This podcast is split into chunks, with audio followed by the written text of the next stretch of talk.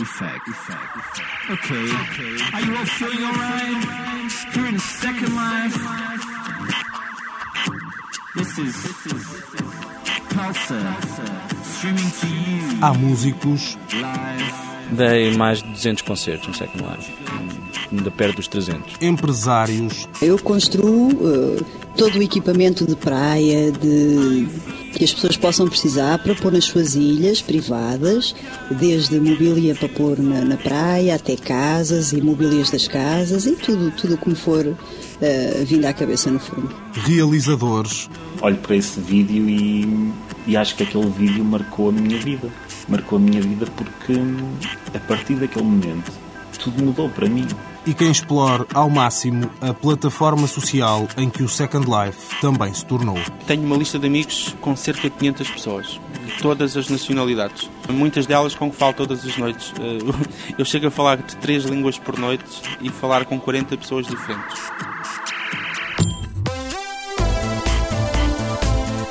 O mundo virtual parece não ter limites, ou melhor, o limite é a imaginação.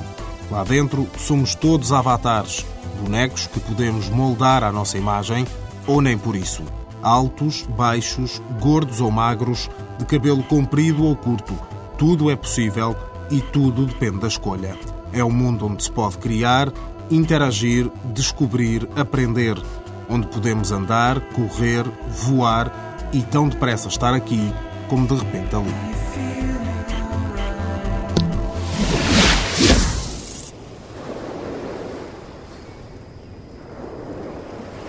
Apetece mergulhar neste mar calmo, azul translúcido que se estende à minha frente. À minha volta há palmeiras, sofás à beira da piscina, um areal branco pontuado por espreguiçadeiras castanhas, almofadas de cores garridas e algumas cabanas com teto de palha. Preparado para caminhar. A ilha Bahia Tiki é um espaço onde apetece estar e não sair mais. Mas não é só o paraíso rodeado de água, é também a loja e o negócio de Aral Levitt. Ok, esta é a zona da praia que eu tentei fazer o mais agradável possível, como cartão de visita, não é? Onde eu tenho as coisas mais pequeninas que se podem pôr na areia, desde cabanas a fogos, fogueiras de praia que resultam muito bem no Second Life, piscina, piscinas, plural, vários bares, pistas de dança. E aqui começa então a secção a secção das casas. Uma coisa curiosa em relação à, à disposição que eu tenho na ilha é que já sei, por experiência própria, dos anos que cá estou, já percebi que as pessoas não caminham no Second Life. Eu vejo isso muitas vezes quando observo os clientes na loja, quando observo as pessoas a passar de um lado para o outro. As pessoas não caminham como nós estamos a fazer. As pessoas preferem ir mais rápido e, e voam. De maneira que tive também o cuidado de fazer com que ficasse apelativo, mesmo visto de cima, com que ficasse apelativo e, e minimamente eh, navegável. Tudo o que está na ilha foi construído por Aral e tudo pode ser comprado. As casas são os artigos mais caros, chegam a custar 3 mil Linden Dollars, a moeda do Second Life, o equivalente a 12 euros. No entanto, o mais fácil de encontrar, porque há em maior quantidade, são peças a preços mais acessíveis. Eu quero apelar ao maior número de pessoas e à maior faixa de mercado que puder, e daí que também penso que há pessoas que não têm muito para gastar, não é? Como eu no início, e ponho muitos produtos a preços bastante baratos, quase como como um chamariz para que as pessoas se entusiasmem e vão, vão olhando para o lado também. Portanto, vai desde 145 lindens, que são 75 cêntimos americanos, até às minhas maiores produções, são os meus pacotes de landscaping e que podem ir até 3 mil linden. Nem tenho mais nada mais caro que isso. Prefiro variar e ter mais coisas à disposição das pessoas do que ter eh, poucos produtos bastante caros e que sejam inacessíveis. Há mais de dois anos e meio que Aral é cidadã do Second Life. O negócio não surgiu logo e, enquanto dava os primeiros passos, ainda era compatível com a carreira de professora de inglês. Com o passar do tempo, os dias na escola tornaram-se cada vez menos atrativos e as horas em frente ao computador a criar mais apelativas e compensadoras. Francamente, era mesmo isto que eu queria estar a fazer: criar, eh, fazer, fazer eh, todo, este, todo o design e toda, toda tudo aquilo que uma pessoa pensa poder materializar, entre aspas, porque, enfim, são, é código binário, de maneira a que possa servir a mim e a outras pessoas, não é? E tirar algum proveito disso, para mim, é, é espetacular. Razões de sobra para a professora de Aveiro decidir deixar a escola para se dedicar exclusivamente ao negócio no mundo virtual. Se uma pessoa quer fazer as coisas mesmo em condições e, e ter um negócio sério aqui dentro, acaba por consumir muito tempo. Tempo esse que eu tive que ir buscar algum lado e, e apostei nisto. Apostei nisto. As vendas não dão para enriquecer, assegura, mas quase dois anos depois de ter tomado a decisão, Aral não se arrepende. Prefiro viver na incerteza do dinheiro ao fim do mês do que estar a fazer uma coisa que me estava a trazer bastantes dissabores, em termos de saúde, até inclusivamente, e portanto achei o Second Life um risco que eu poderia eventualmente tomar e apostar nele. A prova de que a aposta foi acertada é a quantidade de pessoas que passam pela ilha, em média 8 mil visitas por dia. O sinal indica que os clientes estão a ficar impacientes e que a visita guiada chegou ao fim. A caixa de mensagens instantâneas, um dos meios de comunicação possíveis no Second Life, não dá descansar ao e eu não quero atrapalhar o negócio.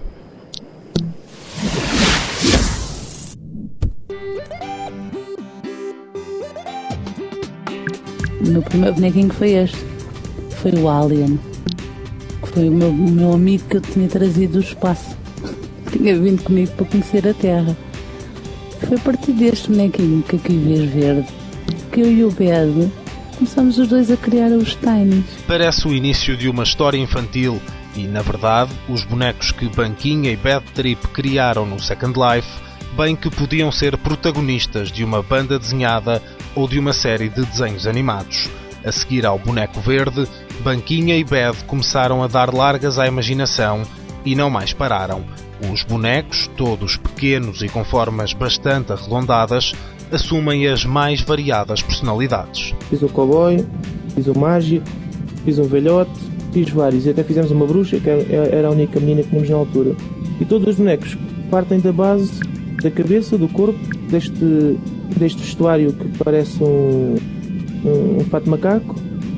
E a partir daqui, adicionando vários adereços, transformamos um boneco que é igual, tem expressão, em alguma coisa diferente. Nasceram os biscos, os bonecos que ajudam Banquinha e Bed a ter na vida real mais um tema de conversa. Somos um casal e ver televisão e tal. Isto a gente só vê SIC Notícias, que é os, os documentários e essas coisas e pouco mais.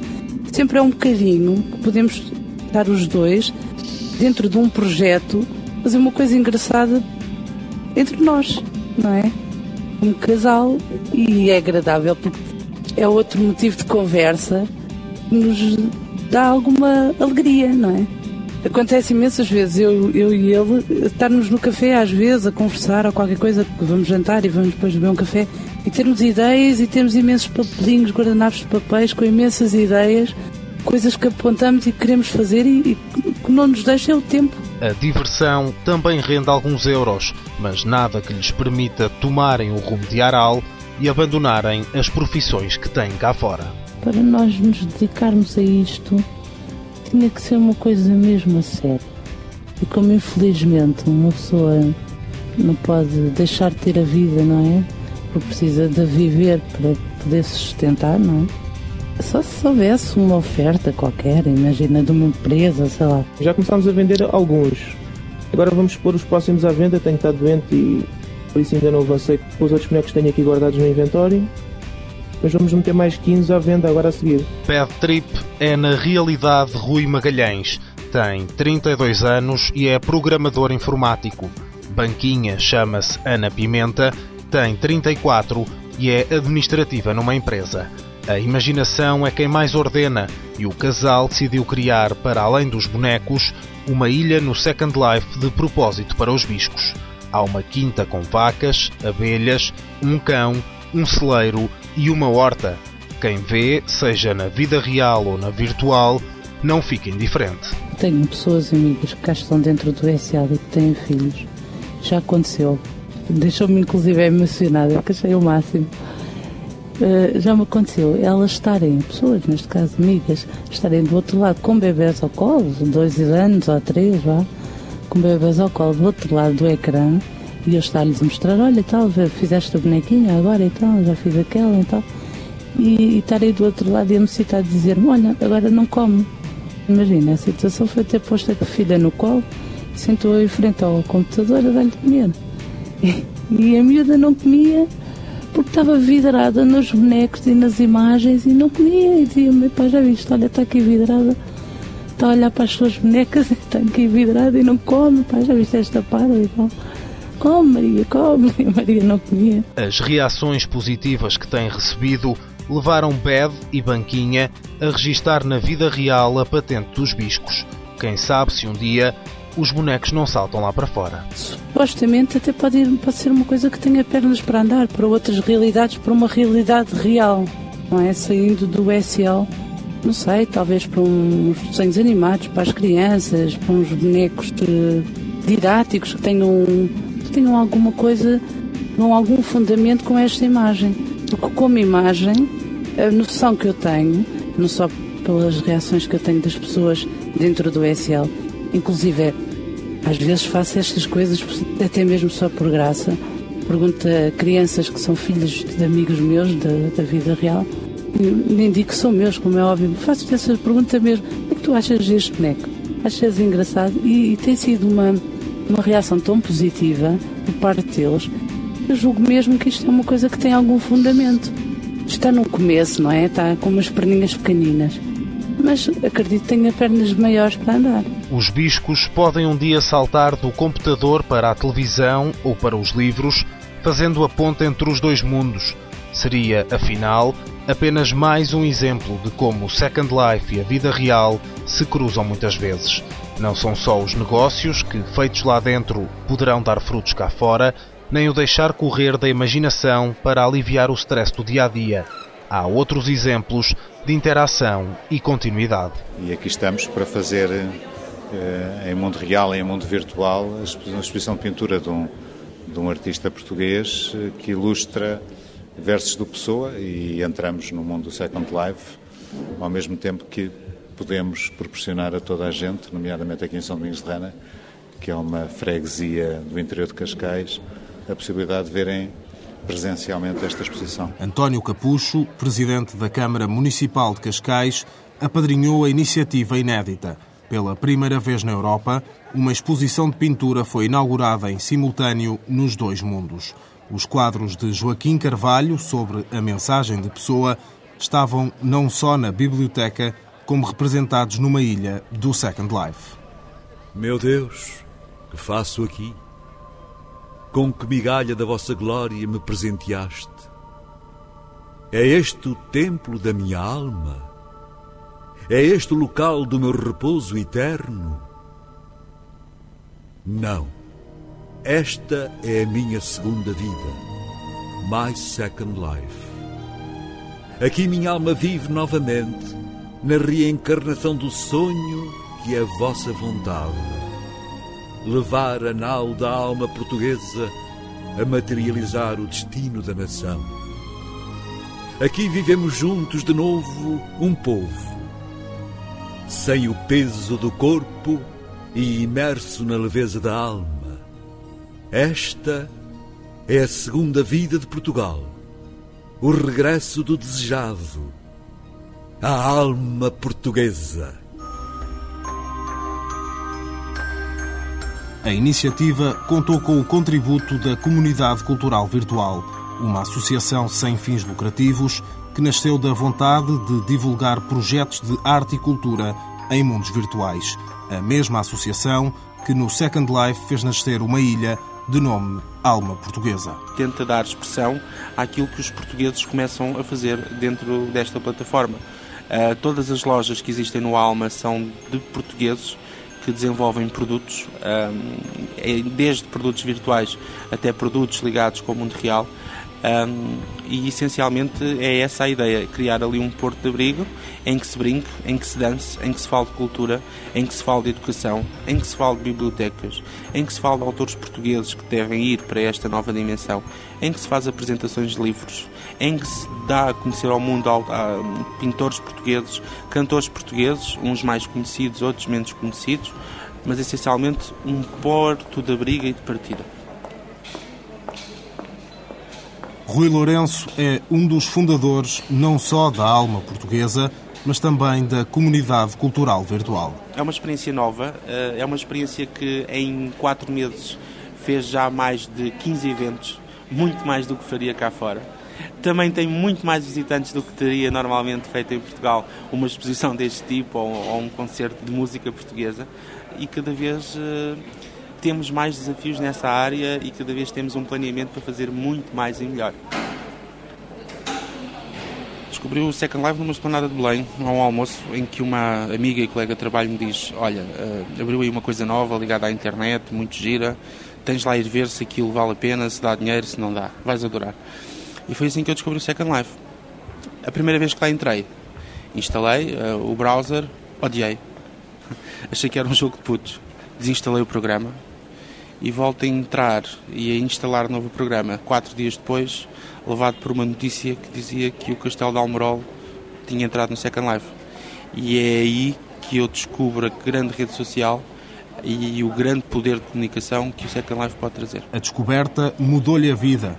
Ainda que cá fora nunca tenha tido dificuldades em relacionar-se com as pessoas, lá dentro, TP, o avatar que criou, é um caso sério de popularidade. Tenho uma lista de amigos com cerca de 500 pessoas, de todas as nacionalidades. Muitas delas com que falo todas as noites. Eh, eu chego a falar de três línguas por noite e falar com 40 pessoas diferentes. Se pensarmos que ao mesmo tempo que falo individualmente com cada uma, eh, ainda uso a voz para falar com quem está à minha volta e ainda falamos em grupo uh, sobre os projetos e sobre os planeamentos, além da própria brincadeira que também há no Second Life como, como existe numa conversa de café, às vezes até muito mais profunda se abordam assuntos da sociedade, portuguesa e não só, eh, e temática, política, futebol, sei lá. Um, mas dentro do Second Life, uh, passando por uh, olás e como estás, conheço com certeza mais de 10 mil pessoas. Na minha lista de amigos tenho cerca de 500 e tal pessoas. Neste momento, devido à atividade profissional que exerço, uh, passo cerca de 4 horas por dia. Uh, não tenho vergonha de dizer que no primeiro mês, no primeiro mês, a vontade de rapidamente perceber era tanta que eu acho que dormia dois em dois dias. No primeiro mês. Porque não tanto pelo encanto, mas eu sempre fui, uma, fui muito curioso e quando nos dão realmente um, um brinquedo, entre aspas, com aquela dimensão, nós queremos saber depois tornou-se um complemento natural da minha vida. Um, perco mais tempo quando estamos a fazer projetos, quando estamos em fase de conclusões dos mesmos, uh, ou quando a comunidade resolve fazer qualquer coisa. Sim, aí perde-se um pouco mais tempo. É a vida virtual a invadir a real, a fundir-se com ela, melhor dizendo. Uma ideia que, à primeira vista, até pode parecer estranha, mas que é explicável e compreensível, na opinião da socióloga Rita Figueiras, que aponta várias semelhanças entre o que se passa no mundo virtual e no real. Também tem regras, também tem valores, também tem códigos, uh, valores que se constroem em comunidade não é? e que se reconstroem também sucessivamente, tem hierarquias, tem interditos, portanto tem tudo como qualquer sociedade, ainda que se possa aparentemente apresentar de forma distinta, com certeza, não é? Basta olhar até do ponto de vista estético, a estética pode ser muito diferente ou não, porque também há, há muitos críticos do Second Life que dizem que a imaginação é muito relativa e que até se sentem relativamente decepcionados, digamos assim, com, a, com, todo o campo aberto que pode estar à frente das pessoas na criação do seu avatar e vão escolher, digamos assim, muito um estereótipo de uma beleza Hollywood, por exemplo, não é? E portanto, quão real é isso, não é? Dos desejos que as pessoas queriam ter uma melhor figura, ser um aspecto mais atraente ou o que for. Portanto, nada disso desloca da, da realidade, antes pelo contrário, não é? E, portanto, tudo volta sempre à questão de depende do que é que as pessoas querem fazer e quais são os seus interesses no Second Life. Os de Rui passam pela socialização e pela divulgação da cultura portuguesa. Dois aspectos que já valorizava cá fora, mas que lá dentro assumiram outra dimensão. Depois de alguns dias a navegar por este mundo novo, está na hora de tentar perceber o que pensa a pessoa que o criou. Pela primeira vez, Philip Rosedale aceitou falar com um jornalista português sobre o mundo virtual. Hello! São seis e meia da tarde em Lisboa, dez e meia da manhã em São Francisco, a sede da Linden Lab, a empresa fundada por Philip. Boa tarde, Sr. Philip Rosedale. good afternoon, that's right. Good morning here and good afternoon there. Eu sou o Ricardo Oliveira Duarte, mas como pode perceber, cá dentro chamo-me Richard Eraldson. Seja bem-vindo. Thank you. Good morning. Estamos no estúdio da TSF, no Second Life, um espaço criado de propósito para esta reportagem pelo TP. This is great. That's great. It's beautiful. I love the uh, lighthouse. Adoro a luminosidade. Estava a passear um pouco lá por baixo, a apreciar a vista, e só depois é que me apercebi que estava aqui em cima, no céu, por cima de mim. Podemos começar? Sure, sure. Como é que surgiu a ideia de criar o Second Life? Quando saí da universidade e descobri a internet, fiquei completamente maravilhado com o que se podia fazer com ela. Nessa altura, disse aos meus amigos: Sabem, o que quero realmente fazer é criar um mundo virtual. Mas a tecnologia, estávamos em 1995, a tecnologia ainda não é suficientemente boa para que possa construir algo que as pessoas gostem e considerem uma experiência útil. Por isso não avancei. Comecei a trabalhar em compressão de vídeo, o que acabou por fazer com que fosse para uma empresa chamada Real Networks. Em meados de 1999, a tecnologia já tinha avançado muito, a banda larga tornou-se comum e era óbvio que toda a gente a ia utilizar. Entretanto, a empresa Nvidia criou uma placa gráfica, um chip chamado GeForce 2 Pareceu-me que esse chip, combinado com a internet de banda larga, criava as condições para construir algo como o Second Life. Então deixei a empresa onde estava, Real Networks, e voltei para São Francisco e fundei a Linden Lab em 1999 and started Linden Lab on, on Linden Alley uh, way back in 1999. Com que intuito é que criou o Second Life? Para que fosse uma rede social? Eu vejo o Second Life como uma plataforma onde as pessoas podem criar, explorar, ganhando naturalmente dinheiro com isso. Não o vejo como uma rede social, porque a base dessas redes, que passa por eh, proporcionar formas muito eficazes de grupos de pessoas interagirem, é algo que também pode acontecer no Second Life, mas a visão que lhe deu origem não assenta nesse fundamento. Assenta sim no de construir um sítio e que esse sítio seja uma plataforma para que as pessoas criem, ganhem dinheiro, vivam lá, experimentem coisas. Aliás, penso que o Second Life é hoje considerado um sucesso porque as pessoas tiveram a capacidade de ser bem-sucedidas nele e não porque ele seja particularmente viral. Não penso que ele se tenha tornado num vício, tipo vírus, e o motivo para isso é que continua a ser algo difícil começar neste mundo. Enquanto empresa, isso é o que temos de fazer nos próximos anos. Temos de o tornar mais fácil.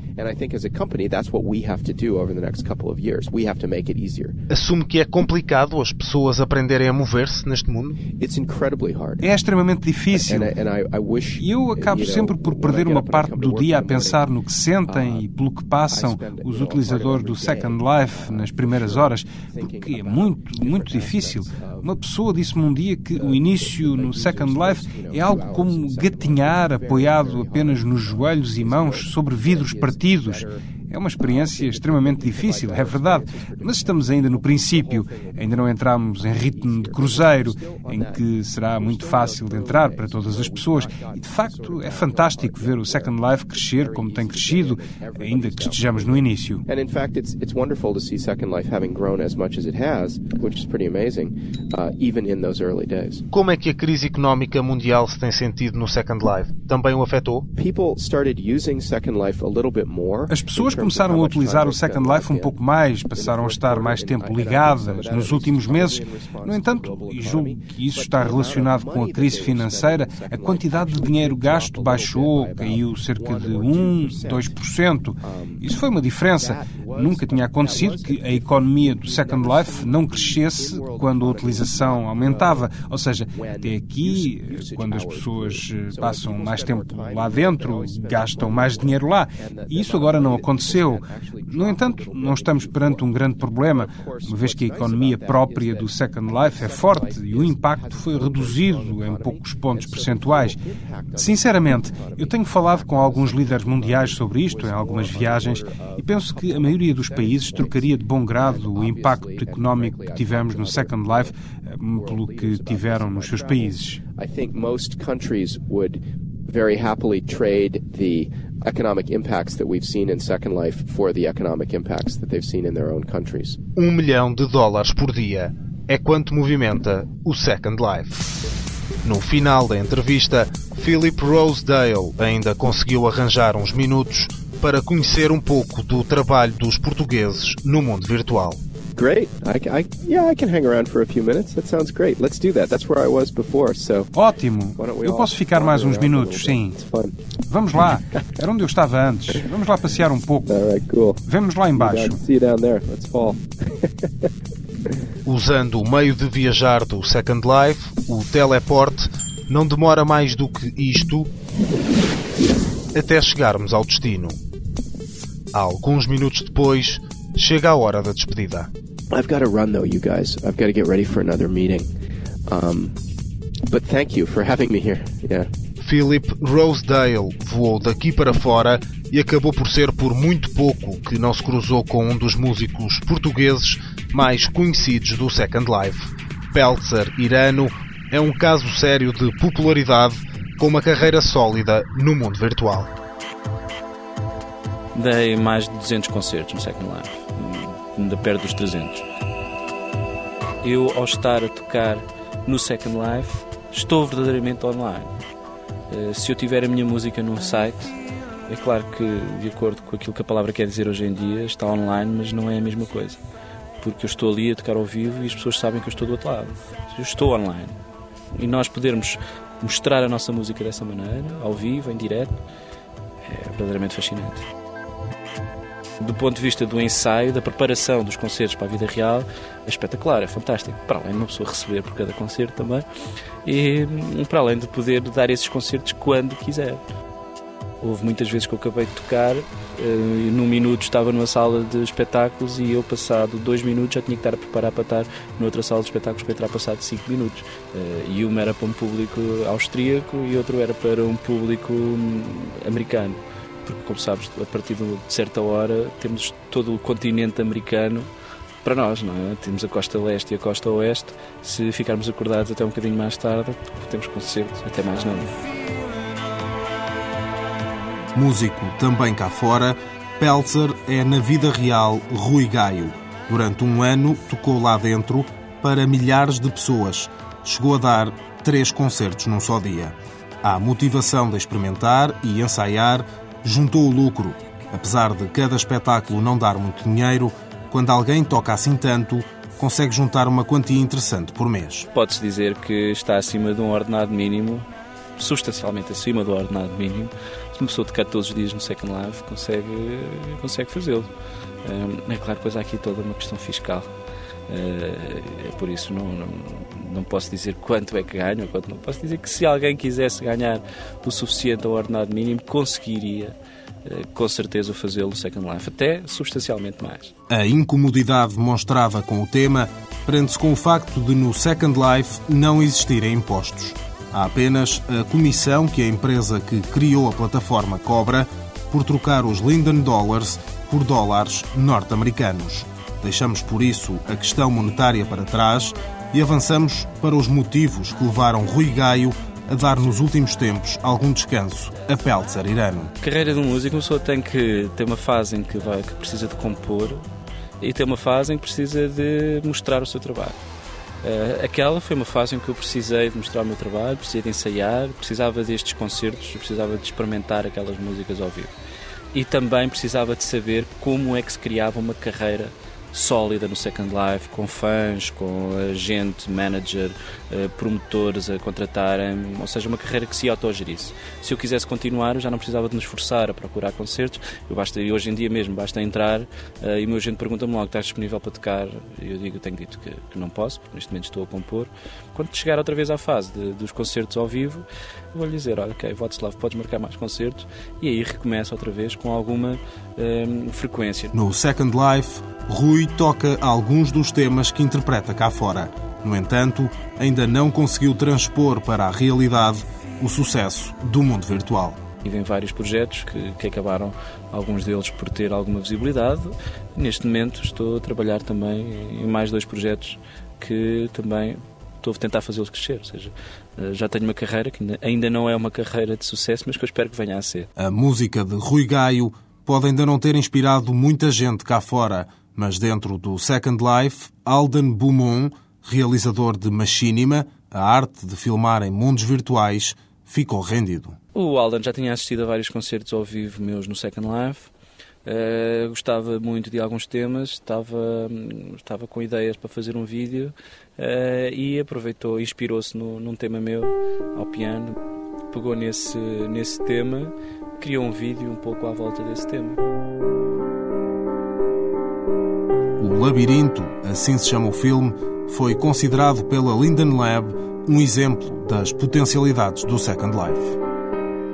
Para além da distinção por parte da empresa que criou o mundo virtual, o filme foi nomeado para melhor curta de animação no Festroia 2008. Não anda de câmara na mão a falar com atores e a explicar-lhes o que pretende deles, mas também faz filmes. Alden Beaumont, o avatar de Hugo Almeida, é mais discreto e basta-lhe um computador para realizar uma película. O básico da Machinima é extremamente simples. É um computador, é um programa que faz uma captura do que tu tens no teu ecrã e a partir daí consegues ter consegues filmar. A tua câmara é o teu computador. Mundo riquíssimo em cores e cenários, o Second Life proporciona ao realizador uma liberdade de criação única. Eu já começo a construir cenários muito tempo antes das próprias produções. E às vezes aparece uma produção em que os cenários se adaptam. Então eu vou buscar esse cenário, porque o Second Life permite-nos também fazer isso. Tu constróis, constróis, constróis e guardas tudo no teu inventário, que depois consegues eh, colocar novamente no chão e fazer a criação dos teus objetos. Licenciado em Administração Pública e professor na Escola Superior de Educação de Santarém, Hugo Almeida sempre teve um fascínio pelo cinema. Enquanto estava na faculdade a tirar o curso, decidiu fazer um documentário amador que lhe mudou a vida. Foi um documentário de uma hora e meia sobre as praxes académicas. Eu, com este trabalho, que também já serviu para currículo, consegui entrar em dois cursos do Observatório da Imprensa. Um de jornalismo online e uma, um outro de novas tecnologias da informação. Foi o meu grande background a nível audiovisual. Comecei a ser convidado para fazer projetos. Os dados estavam lançados, mas o percurso ainda ia apenas a meio. Há cerca de um ano, viu pela primeira vez um filme de Machinima e ficou maravilhado. Eu disse, o que é isto? O que é isto? Eu vi o vídeo e gostei, gostei mesmo. Disse, se eu tentasse fazer um? E foi o que eu fiz. Comecei a explorar o que é que era a Machinima, como é que se fazia. Falei com alguns realizadores a nível internacional, que hoje são meus amigos, principalmente americanos. O primeiro filme de Machinima que fez foi Second Life, Um Mundo Novo. Olho para esse vídeo e, e acho que aquele vídeo marcou a minha vida. Marcou a minha vida porque a partir daquele momento tudo mudou para mim. Fiz aquele vídeo na brincadeira e a certa altura tu vês o teu vídeo espalhado por blogs e por páginas na internet a dizer há um português que faz machinima há... e começaram a rotular de realizador de machinima. Eu até dizia assim: epá, calma lá, isto foi só, foi só um vídeo, foi só um teste. E a partir daí começaram a surgir os convites. Eu comecei a ver que, que a machinima afinal tinha algum potencial. Porquê? Porque as pessoas dentro do Second Life têm muita necessidade de mostrar o que fazem lá dentro. E a machinima é o portal que permite mostrar cá fora. O interesse de Hugo continuou a crescer e a produção de vídeos não mais parou. Ajudar a divulgar a cultura portuguesa tem sido uma das maiores motivações. Tão grande que o tem feito a troco de nada. O amor à arte, à cultura e a vontade de participar em projetos interessantes têm sido mais fortes do que o desejo de ganhar dinheiro. No entanto, e devido aos elevados custos que a machinima implica, eu tenho a noção clara que não pode continuar assim. Não pode. Porque é insustentável. É como tu estás a ver aqui, este material todo que tens aqui foi pago pelo amor a uma arte. Em outubro deste ano, o realizador português, ao fim de pouco mais de um ano de atividade, alcançou a consagração máxima. O filme Beyond Magic ganhou o concurso lançado por uma das maiores empresas de criação de conteúdos em ambientes virtuais. Foi considerado o melhor do mundo. No início tinha muitos vídeos, havia 200 e tal nomeados. Começaram a encurtar, passou para 64, passou para 24 e depois então abriram votações para escolher os 12 melhores filmes do ano feitos em Second Life. Dessa votação, que foi global, o Beyond Magic foi o que ficou em, em primeiro lugar. O vídeo é um bocado inspirado nas coisas que eu absorvi nos meus primeiros oito meses de Second Life estás em contacto constante com pessoas de todo o mundo, tu vês o que elas sentem, qual é a imagem que elas têm do Second Life, para que é que elas utilizam o Second Life, vais conhecendo projetos, projetos muito bons, não conheces muita coisa má, é verdade, mas eu quis-me focar no verdadeiro potencial do Second Life. E a inspiração começou aí. Uh, Inspirei-me mais nas pessoas, naquilo que elas sentem lá dentro. Por isso é que eu acho que o vídeo ganhou o prémio que ganhou, porque as pessoas identificam-se com o que vê. Andei 17 dias pelo Second Life. Fui um avatar, um boneco, de nome Richard Eraldson. Hello. Visitei ilhas, conheci pessoas, aprendi, conversei, debati. Não construí nada e, mesmo que quisesse, também não sabia. Não ganhei, mas também não gastei um único Linden Dollar. E, no entanto, visitei museus, assisti a concertos, fui à discoteca e até andei de kart. Estive em Berlim, Paris, Roma e Nova York. Radio, radio. Stupid name. Great music. Talvez regresse. Podes vir para jogar, como podes vir para namorar, como podes vir para viver aqui dentro o, o teu sonho, criar uma empresa, desenvolver a tua criatividade. É um mundo sem limites, que é um jogo, mas da vida real. É tudo e mais qualquer coisa. Tal e qual como o mundo real também pode ser tudo e mais qualquer coisa. É uma espécie de terra dos desejos, não é? Onde tudo é possível. O Second Life está-me colado à pele. Não te vou dizer que é uma profissão, mas está, está colado à pele.